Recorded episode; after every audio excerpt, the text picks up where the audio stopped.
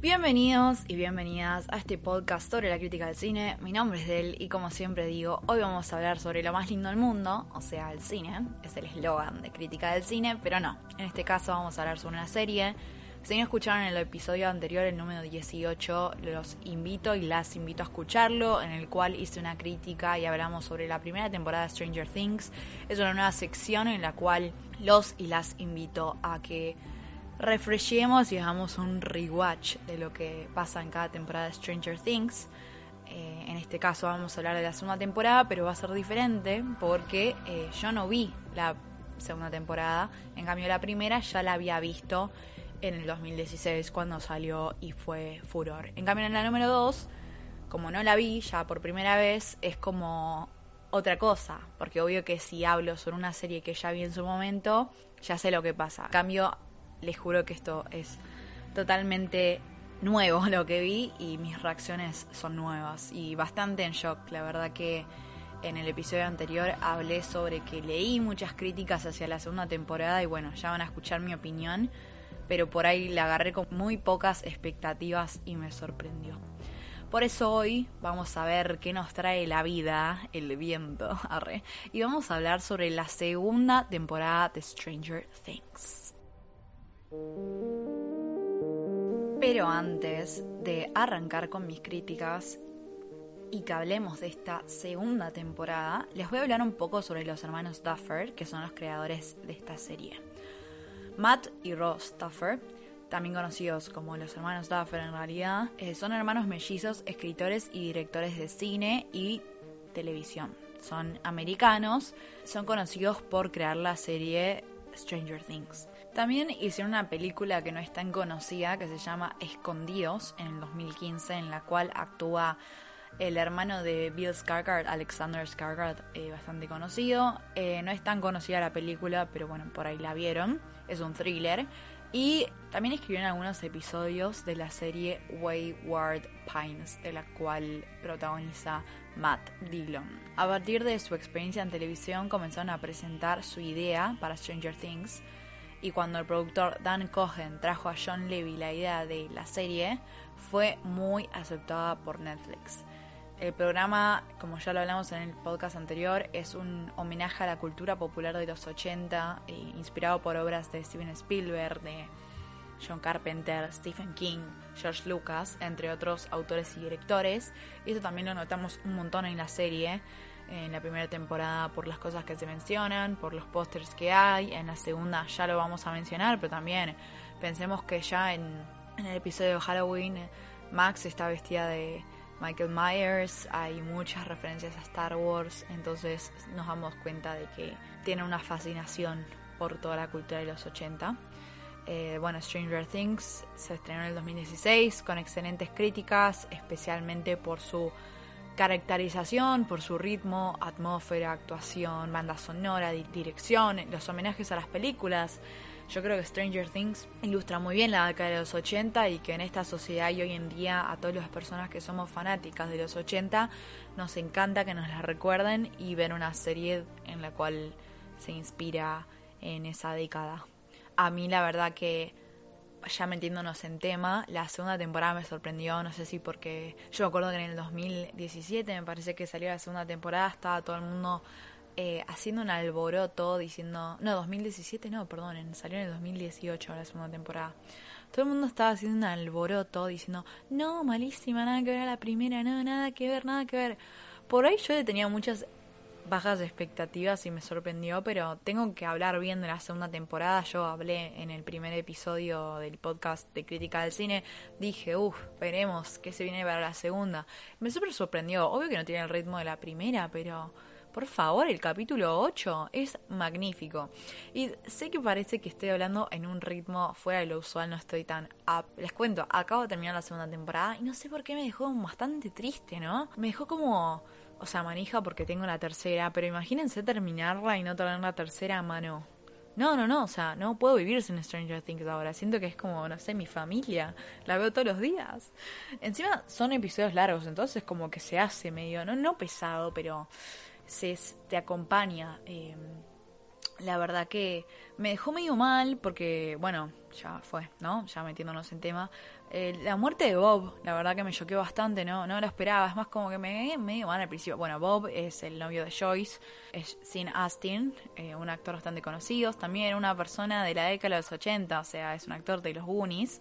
Entonces, eso emociona más todavía que traigan personajes tan icónicas en su momento y como Winona Ryder es como que me choquea, tipo, pensemos en un pibito de los Goonies y Winona Ryder en los 80, o sea, eran literalmente los dueños de los 80 y de los 90, ¿se entiende? Me, choquea un montón. Y nada, como que me quedé helada porque al principio no me lo fumaba mucho, decía como, bueno, este es insoportable, igual se ve que la quería Joyce, pero bueno, cualquier persona shipea a Joyce con Hopper, entonces es como, che, shipeo a Joyce y a Hopper, no quiero que se acerque Bob, pero a la vez es como me dio mucha pena porque se notaba que quería Joyce y que quería tipo a Will, a Jonathan, quería formar un vínculo con ellos. Entonces posta me partió el corazón porque no me lo esperaba, no, no sabía de este spoiler, por suerte.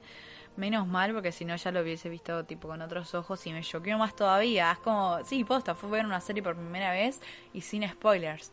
Entonces, solo es un spoiler de la tercera temporada, o sea, como que estoy bastante bien de spoilers de Stranger Things. Pero no, me quedé helada, heladísima. Y me, me amargó, me amargó porque nada, viste, es como uno ya siente a los personajes y ya siempre pasa cuando vemos una serie que lo sentimos tanto que ya lo sentimos como propios, no sé, nos encariñamos. A mí me pasa un montón. Por eso digo que nunca puedo terminar una serie, ¿eh? porque me encariño tanto que me duele dejarla ir, le juro, siento que se muere alguien que conozco a ese nivel. O sea, yo sé que está mal dejarlas por la mitad, pero no termino las series por esa razón. Igual ahora me estoy proponiendo terminarlas y bueno, aguantarme la lloradita, pero no, no dejarla ahí sin ver el final, porque el final es lo más emocionante. Pero bueno, me está costando, me está costando porque siento que despego una parte de, mi corazón. Pero bueno, cuando sé que viene una temporada nueva eh, en camino, no me pongo tan mal por ejemplo, con Stranger, cuando termina la tercera, no voy a estar tan triste porque la cuarta viene ahora en unos meses. Me pasó con Ted Lasso hace poco. No la quería terminar. No la quería terminar. Pero después dije, no, viene otra temporada, cálmate de él. Pero, por ejemplo, New Girl, que es una serie que yo amé, es una de mis sitcoms favoritas. Me fumé, creo que son siete temporadas. Y no vi el último episodio porque me dolía mucho terminarla, ¿eh? Les juro, soy así acéptenme. No, pero en serio lo digo, tipo, me, me, parte el corazón, porque me encariño mucho. Entonces, me dejó amargada la muerte de Bob y bueno, lloré en muchas ocasiones, ¿eh? Y no me esperaba. Pero volviendo a la serie, ¿eh? me sorprendió, me sorprendió. A ver, ¿son lentos los primeros capítulos? Sí. ¿Se hacen densos? Sí. Pero el capítulo 8 me pareció magnífico. Ya voy a ir al capítulo 8, no me voy a adelantar. Pero arranca muy bien. Arranca la primera temporada, primer, bueno, la segunda temporada, el primer capítulo. Arranca como nada que ver. Vemos una niña que tiene un número 9 en el brazo, también haciendo superpoderes, o sea, como, como Eleven. O sea, decimos, ¿qué carajo? Nos confundimos Netflix, me mandaste otra cosa. No, estamos viendo Stranger Things. Eh, se ve que hay otra Eleven, pero es la número 9. Entonces no es Eleven, es 9. Y nada, la verdad que decimos, ¿qué carajo? Netflix me puso otra cosa y no estamos viendo Stranger Things. Buen inicio, buen comienzo, intrigante. Nos da una pauta de que vamos a conocer nuevos personajes y nuevas personas en, en esta serie. Pues conocemos a Bob, que es el Goonie, como ya hablé antes. La verdad que lo de la muerte de Bob no me lo esperaba ni en pedo, ni en pedo, les digo en serio, como acá está me duele por Joyce, como que re, fue re cruda, o sea, no había necesidad de que muera, pobre hombre. No sé, te juro, no me caía bien porque decía, ay, este es re pesado y nada, como que había leído que era alto personaje y normal, pero posta, pobre Joyce, pobre mujer, no le pasa, le pasa todo lo malo su hijo de vuelta. el pibito Will está menos en la serie que no sé qué. O sea, ese chabón siempre como que... Yo mientras la miraba decía, este pibe se perdió toda la todo lo que está pasando, porque es el que siempre le está pasando algo, o está desaparecido, o está, eh, no sé, con un demonio interno y el chaboncito se levanta, tipo, ¿qué pasó? Pobre chabón, man, le pasan todo mal, a los buyers están endemoniados, boludo. Encima le hicieron un exorcismo.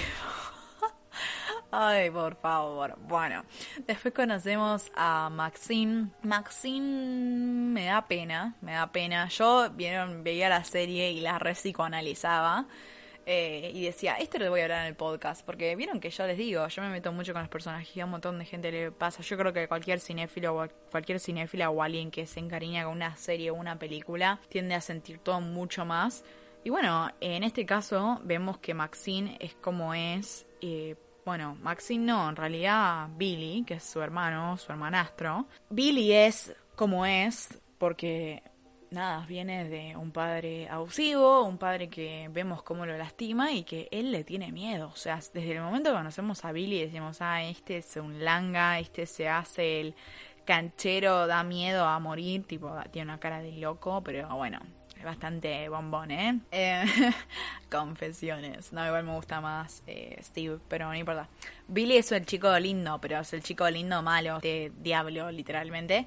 Y la verdad que vemos que es así porque viene de su, o sea, le tiene miedo a su papá, pues su papá lo agarra y cuando se pierde Maxine, que en realidad está con los chicos, al final del, del episodio que estaba en la casa con los chicos, como que, o sea, era re abusivo el padre, entonces el chabón es como es por el abuso y, y, la pedagogía de su padre, ¿no? Como bastante cruel y él se nota que le tiene miedo, entonces es obvio que le va a generar resentimiento a Max, ¿no? Pensémoslo así, siempre le daban a Max y no entendemos por qué. Y bueno, sabemos que algo de resentimiento le tiene por toda la situación de que se fue a vivir con su mamá, que su papá le tiene cagando más a pedos, o sea, su papá lo caga a pedos y él le genera bronca, entonces actúa diferente con Max. Entonces tiene sentido de que sea así, solo que no debería, se entiende como que debería agarrar la situación y cambiar como para para mejor, ¿no? Y Max no entiende y tiene miedo a ser como su hermanastro y no entiende qué pasa y bueno, son adolescentes.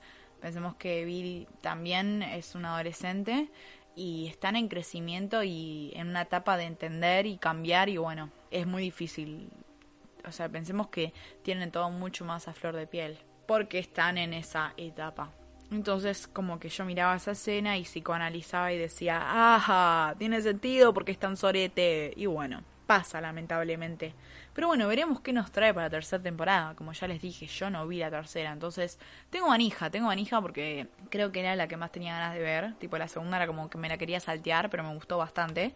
Eh, bueno, los últimos capítulos, los primeros fueron bastante intensos. Ahora vamos a seguir hablando, pero bueno, veremos qué pasa con Billy y con Max también. Me da pena Maxine, que no le... Y Leven la tiene re nexteada y también Mike, loco. Tranquilos, no son tan mala onda. En cambio, Lucas y Dustin se pelean por Maxine, dense cuenta, ¿no? Pobre, ni la quería, Mike no la quería aceptar en el grupo. Y el otro Will desaparecido directamente, no se enteró de nada. Will, pobre pibe, man. Malleta. Bueno, eh, después hay diferentes cositas que me llamaron la atención. Por ejemplo, el capítulo 2, que ya hablando desde la crítica, el capítulo 2, que es el de Halloween, está bien, normal. En mi opinión lo podrían haber explotado muchísimo más. Primero, yo soy fan de Halloween, entonces siempre observo esos pequeños detalles. Pero, man, estamos ilustrando el Halloween de los 80. El Halloween, a ver, es una serie que está llena de, de diferentes cositas cinematográficas. Es una serie que está llena de piecitas cinematográficas y es un homenaje a la, cinematografía de los 80. ¿Cómo no van a explotar mucho más Halloween? Por favor, si hay algo que es los 80 es terror, amigo. La verdad que eso hasta me enojó porque dije, ¿qué? Hasta los disfraces eran medio raris. Eh, bueno, Ghostbusters, está bien, original, pero exploten un poco más. En el vecindario estaban todo el mundo tipo así nomás, no sé, me faltó, me faltó, me faltó. Usan recursos cinéfilos igual, pero siento que es una festividad que se pudo haber explotado muchísimo más, ¿no? Mucho más, ¿no? Por ahí agrandar el capítulo, no sé, más cositas. Más personas disfrazadas me hubiese gustado, niños, porque adultos después cuando van a la fiesta Nancy y Steve que se pelean y Nancy tipo le dice que no lo ama y yo llorando porque amo a Steve Harrington y yo los reshipeo, ¿eh? pero ahí no hay amor y Steve, hermano, salida ahí, posta. Con todo respeto, pobre pibe, o sea, pobre pibe. Pero bueno, eh, hay personas disfrazadas de, bueno, Ghostbusters, estaban los chicos disfrazados de Ghostbusters. Eh, bueno, Maxine de Michael Myers, ahí es un homenaje y una referencia a Halloween. Después tenemos gente disfrazada de Animal House. Eh, no sé de qué estaban disfrazados de Stevie Nancy, honestamente, ¿no? No se los entendía mucho. Y dato de color que me encantó, y esto les voy a decir para cuando revean la serie si es claven o qué. Presten atención porque hay una persona disfrazada como Johnny. como Johnny de Lawrence de Cora Kai. O sea, ustedes entienden, o sea, ya sé que saben mi fanatismo y si no lo saben, los invito a que me sigan en Instagram, arroba crítica del cine. Yo tengo un fanatismo por Cobra Kai inmenso. No lo voy a hablar acá, ya van a salir los episodios de Cobra Kai porque ya se ponen los ojos de la, con lágrimas de lo que amo Cobra Kai todo el eh, Karate Kid. No, no, no, cuando vi a alguien, tipo un amigo de Steve, que era en la primera temporada, disfrazado como Johnny, yo casi me descompongo, imagínense, grité directamente. Es un montón para mí, es como... ¡Oh my god! Así que nada, tipo, posta, presten atención. Pero bueno, después de ese capítulo ya se va, se ve la serie con otro ritmo, ¿no? Como que se hace medio densa, era como, bueno, ¿cuándo, ¿cuándo se junta Mike con Eleven? Como que para mí le agregaron mucho relleno, como lo de la hermanastra de Eleven, o como lo de la mamá de Eleven, que igual está bueno la, mamá de Eleven, me pareció interesante, como, que despertó, o sea, fue todo para lograr que Eleven en el final saque esa fuerza y pueda cerrar el portal, o eso mismo parece, pero se hicieron un poco pesados. Además tiene nueve episodios, no tiene ocho como las otras temporadas.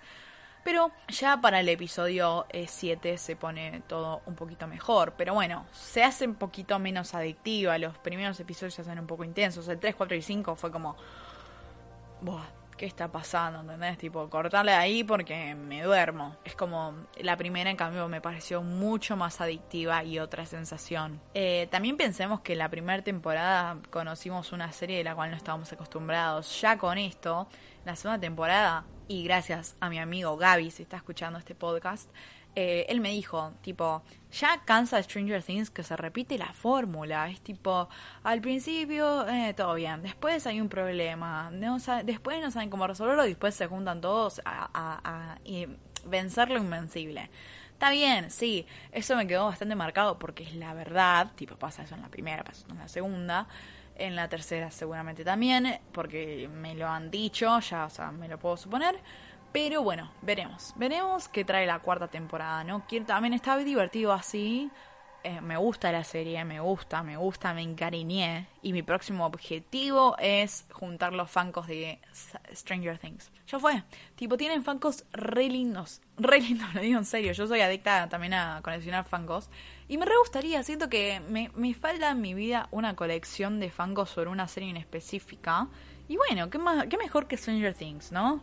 De Cobra Kai solo están eh, Daniela Russo, Miyagi y, Johnny. No podría de Cobra Kai. O sea, bueno, sí, además sí, pero. Y lo voy a hacer, solo tengo a Johnny. Pero de Stranger Things me parece tipo re lindo, no sé. A mí me trae mucha nostalgia y mucha como felicidad esta serie. Por eso digo, me dan ganas de abrazarla. me gusta, me gusta, me encariñé y me parece re simple. O sea, no te digo que es la mejor serie del mundo. Nada que ver, tipo, me parece una serie linda. Linda, no sé por qué. Bastante sangrienta. Pero no sé, me, me, me, trae nostalgia, nostalgia. No sé si son los 80, no sé si es que cuando les dije en el episodio pasado, el, 2016, eh, pero me, me gusta, me, me gusta y, y, me encariñé. Bueno, en el capítulo 5, como ya les dije, volvemos a lo que es la mamá de Eleven, conocemos qué le pasó, está bien, o sea, lo necesitábamos saber de la primera temporada, es interesante saber por qué quedó así, es está bueno, pero tampoco es como que me mató. es como, yo les digo, como un poco de relleno. Ya después para el capítulo 5, el final es terrible, que es cuando Will, tipo, empieza, están quemando todo ahí abajo, donde vieron como yo digo abajo, bueno, vamos a hacerle el mundo del otro lado y empiezan a quemar todo y Will como que está conectado con el bicho ese Demagorgon horrible y le empieza a doler todo el cuerpo y empieza como a tener un ataque en el piso y empieza tipo a ponerse todo blanco. Ahí está bastante interesante, tipo, digo, bueno, está bien, se está picando la cosa, vamos a ver qué nos trae.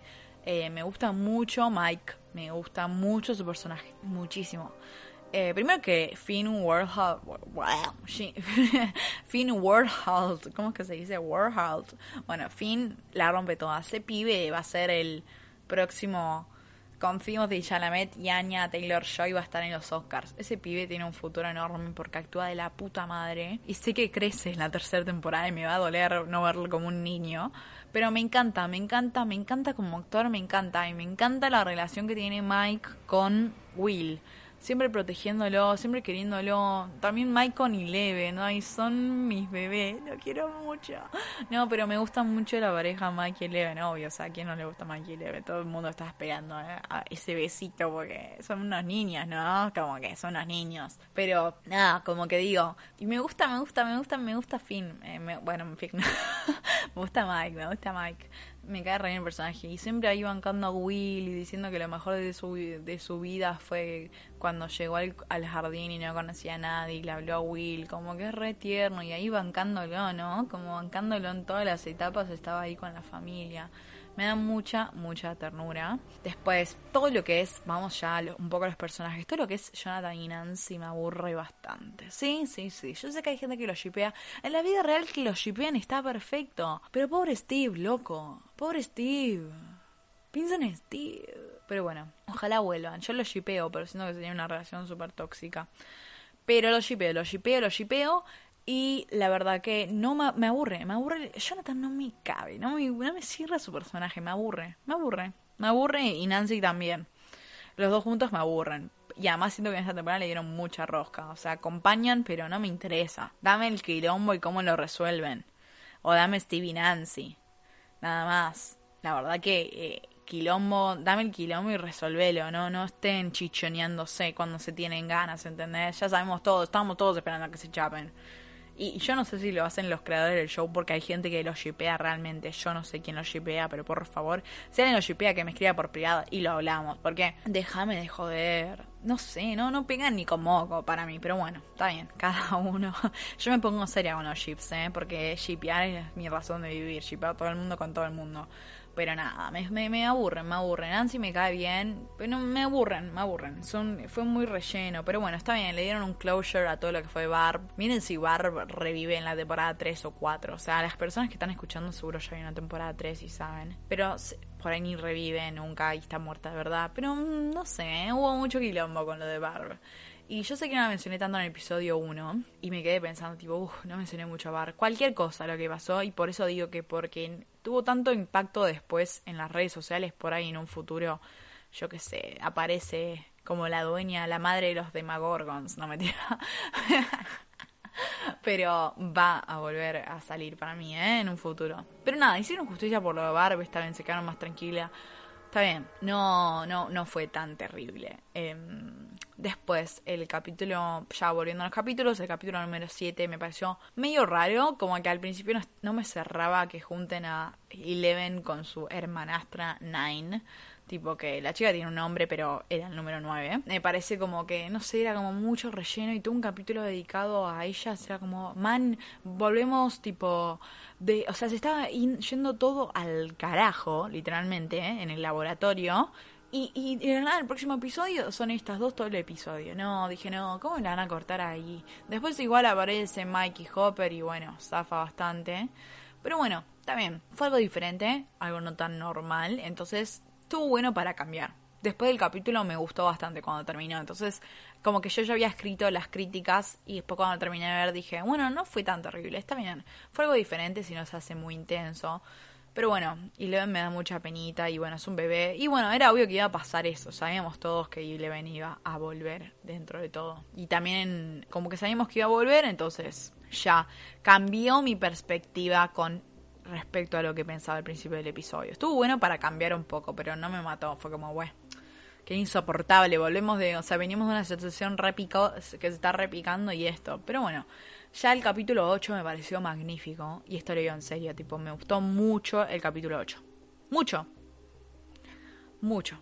Y lo digo como salvó la temporada. Creo que tampoco puedo decir, che, fue la mejor temporada que vi, porque fueron muy pocos los capítulos que dije, che, wow, igual no espero eso de ninguna serie, tipo, no es que digo, ah, estoy esperando a que el capítulo me vuelva el bocho. Pero el número 8 me gustó mucho, como que digo, bueno, salvó la segunda temporada. Primero se muere Bob, o sea, what the fuck, estaba yo llorando, no entendía un carajo, pensé que era una joda, porque no parecía que se iba a morir.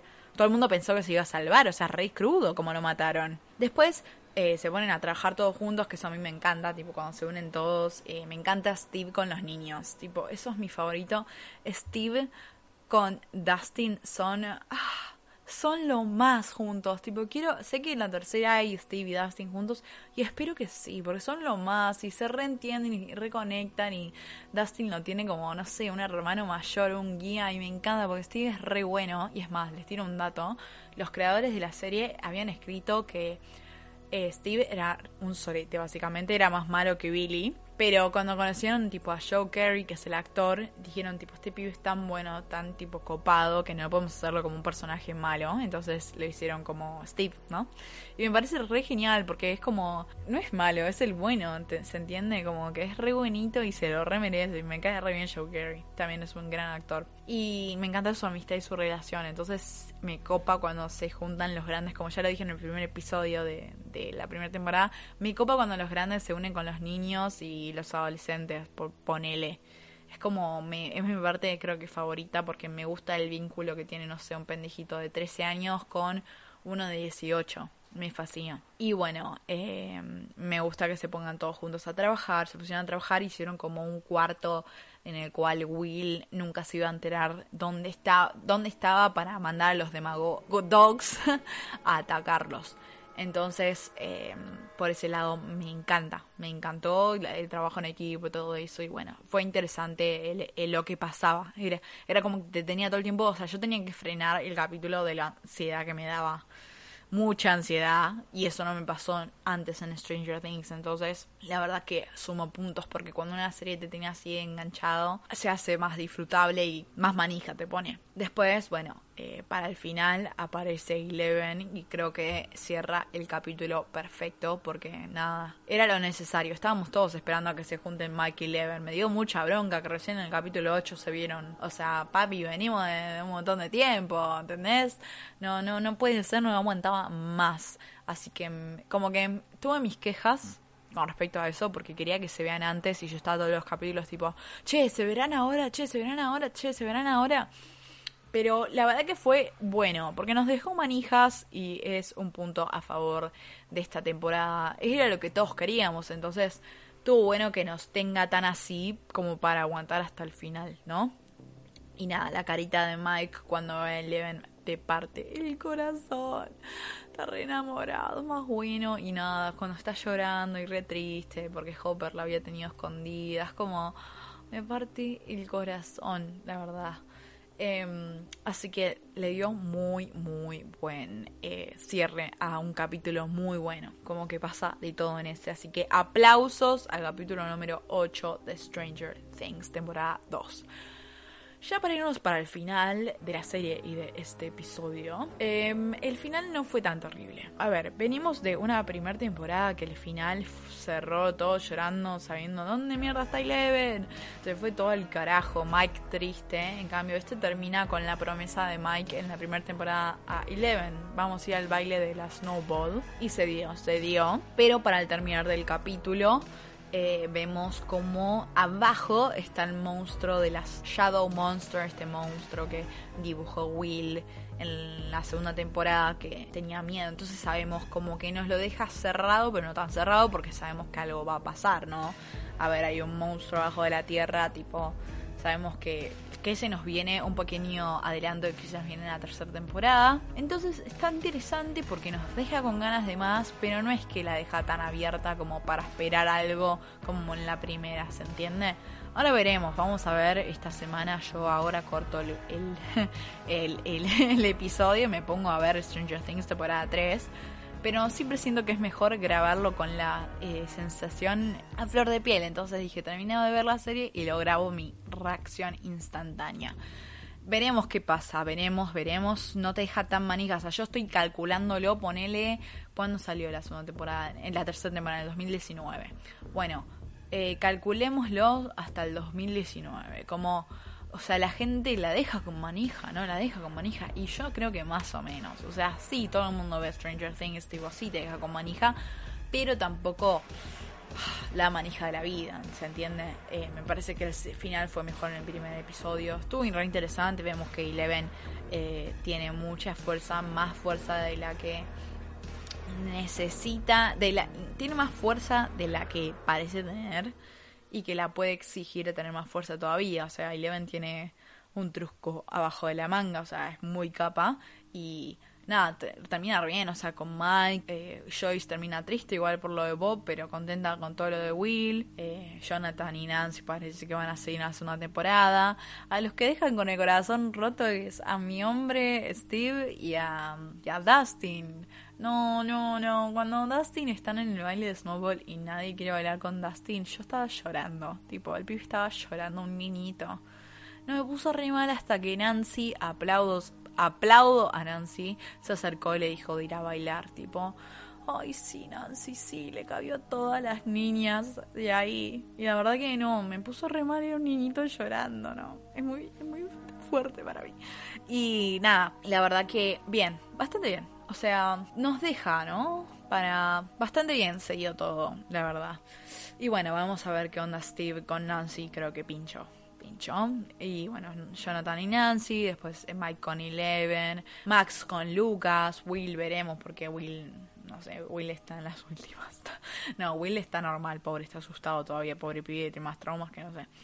Eh, así que veremos, veremos que nos sale la tercera temporada. Ya eh, cerró, en mi conclusión, cerró bien, pero no tan bien, por ahí hubiese dejado algo más picante. Me gusta mucho Joyce y Hopper, espero que en algún momento de su vida estén juntos porque Ship Forever. Espero que les haya gustado esta crítica. La verdad que me siento que la pude analizar más que la primera porque mm, la estuve viendo por primera vez, ¿se entiende? Y ya la primera, no sé, la tenía muy a flor de piel, o sea, me la acordaba mucho. Y veo que la perspectiva es muy diferente a cuando alguien ve algo por primera vez a cuando revé algo, porque te sorprenden otras cosas. Así que creo que me causó un poco más de impacto. Sí me aburrieron bastante los primeros capítulos, se me hizo un poco más pesada, pero lo valió, lo valió. Y igual estoy encariñada ya con la serie, así que lo valió. Más que nada el episodio 8 me súper gustó. Y bueno, veremos, veremos qué trae la tercera. Estoy muy manija, ya le digo, corto esto y me pongo a verla, porque hablaron muy bien de la tercera y ya vi la vibe tipo los 80, que me fascina, tipo más 80 como Reloaded. Me fascina, entonces tipo 85, ¿no? Eh, otro, otra cosa más para destacar es la música. La música que ponen en Stranger Things es magnífica porque ilustra toda esa música de esa época. Que los 80 todo el mundo sabe que fue la década de la música. Entonces, que la remarquen tanto eh, está buenísimo. Además, cada personaje es como tiene su canción y su movida, ¿no? Tipo, llega Billy y ponen Rock You Like a Hurricane de los Scorpions y la verdad que le pegan a todo y está muy bien pensado y bueno, eso es una de las cosas también que más me gustan, porque más siendo fanática de la música de los 80 es una locura. Así que nada, espero que les haya gustado. Eh, estén atentos y atentas porque se viene el próximo episodio haciendo una crítica sobre la tercera temporada de Stranger Things. Así que veremos qué nos trae. Chau, chau.